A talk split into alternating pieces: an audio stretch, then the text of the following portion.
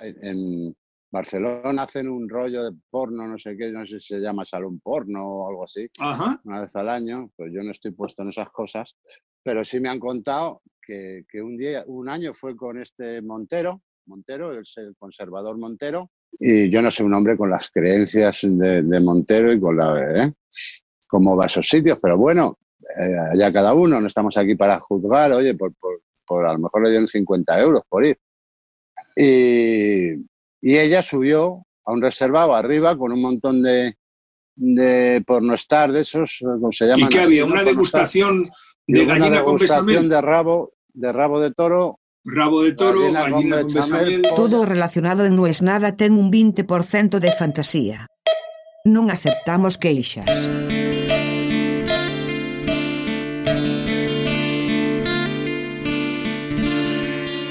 No creo que sea con lo único que me pasa.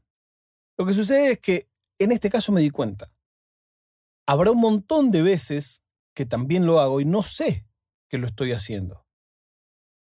Hace 10 meses que no tengo auto. Coche, si me escuchas en España. En, paréntesis. Si vos decís en España, no, porque el auto tal cosa, te dicen, ¿el qué? El auto, el auto, automóvil. Ah, el coche, el coche, sí, automóvil o coche. Si dice automóvil, te entienden auto más o menos.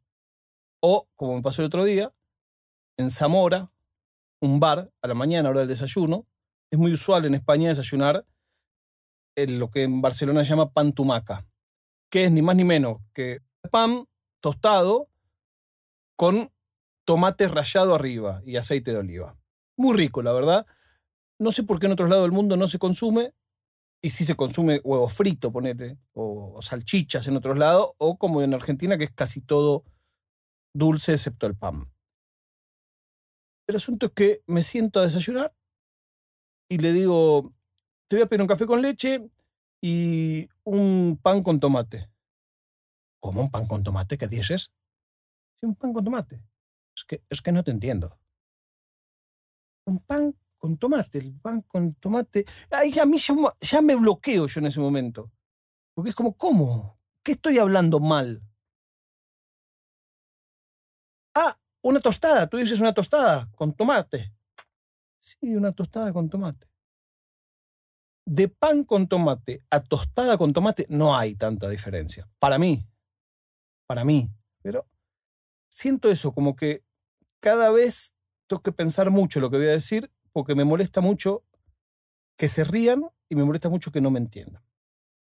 Volvamos al tema del día.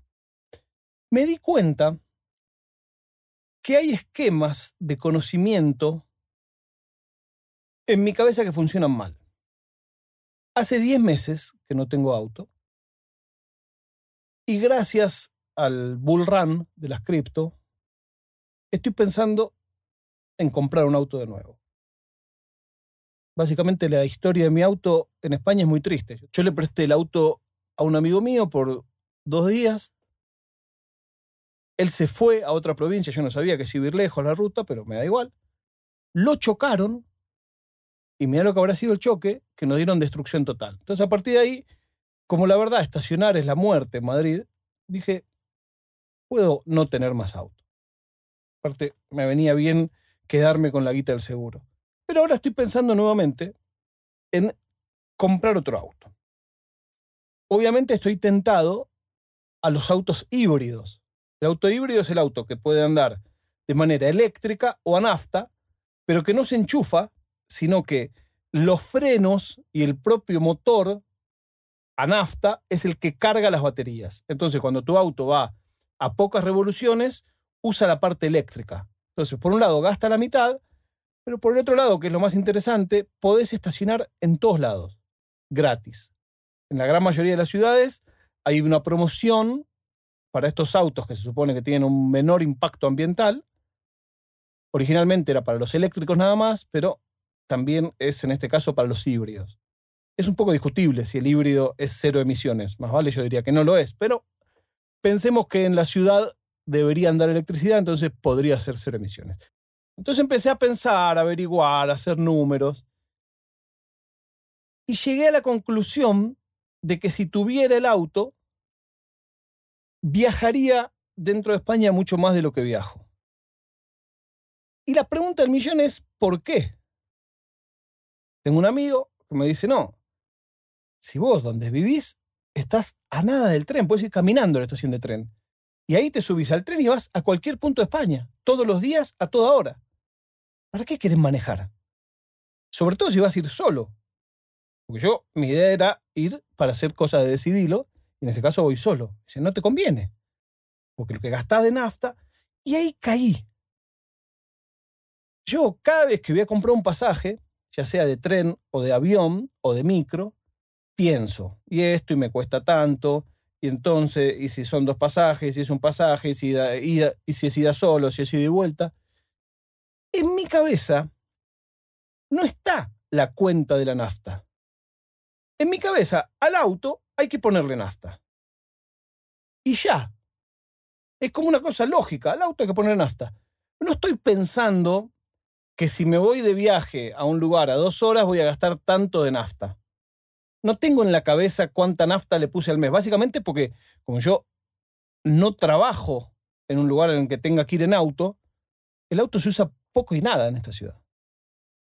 Entonces como no tengo muy presente. Cuando me voy de vacaciones, lleno el tanque y después nunca más. Después le voy poniendo 5 euros, no sé qué, pim, pam. Y este amigo me hizo notar eso.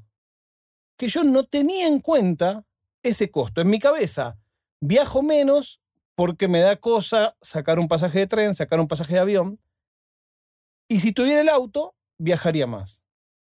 Pero todo ese cuento que yo me hago es una mentira. Pero es una mentira, un autoengaño. Entonces me dejó pensando eso. ¿Cuántas otras cosas debe pensar mi cabeza así? Conclusiones basadas en una premisa errónea. En este caso, la premisa errónea es, el auto tiene nafta. ¿Cuánto me sale ir a Barcelona un fin de semana en auto? ¿Cuánto me sale ir en tren? Y en tren tiene que sacar el pasaje, en auto no. No, en auto no, pero tiene que pagar la nafta y los peajes. En mi cabeza, yo eso no lo contemplaba, hasta hoy. Por eso no fui a Barcelona todavía. Me gustaría que ustedes me cuenten si a ustedes les pasó también. Si les pasa. ¿En qué cosas reconocen un esquema erróneo de pensamiento que a vista de otros es obvio y para ustedes es una revelación. Quizás solo me pasa a mí. La prueba de vida del día de hoy es que se filtró cuánto han ganado de 2019 hasta 2021 los streamers de Twitch más importantes del mundo. Estamos hablando de cifras de 8 millones de dólares.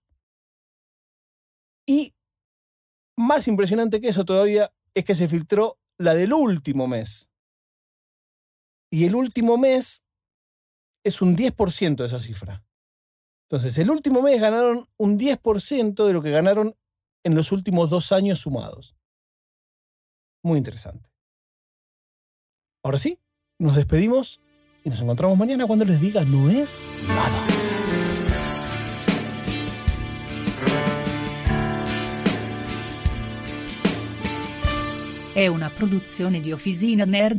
Una.